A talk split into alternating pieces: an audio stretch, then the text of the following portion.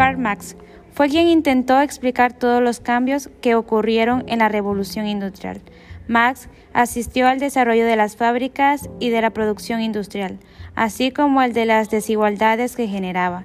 Sus obras están centradas en cuestiones económicas, tomando en cuenta que siempre trató de relacionar los problemas económicos con las instituciones sociales. Para Marx, el desarrollo del capitalismo fue el cambio más importante que influyó en este periodo. También habló de los elementos fundamentales en empresas capitalistas. Uno de ellos es el capital, que puede ser cualquier activo, ya sea de dinero, máquinas o incluso fábricas, que sirven para crear otros activos. Y el siguiente elemento es el trabajo asalariado.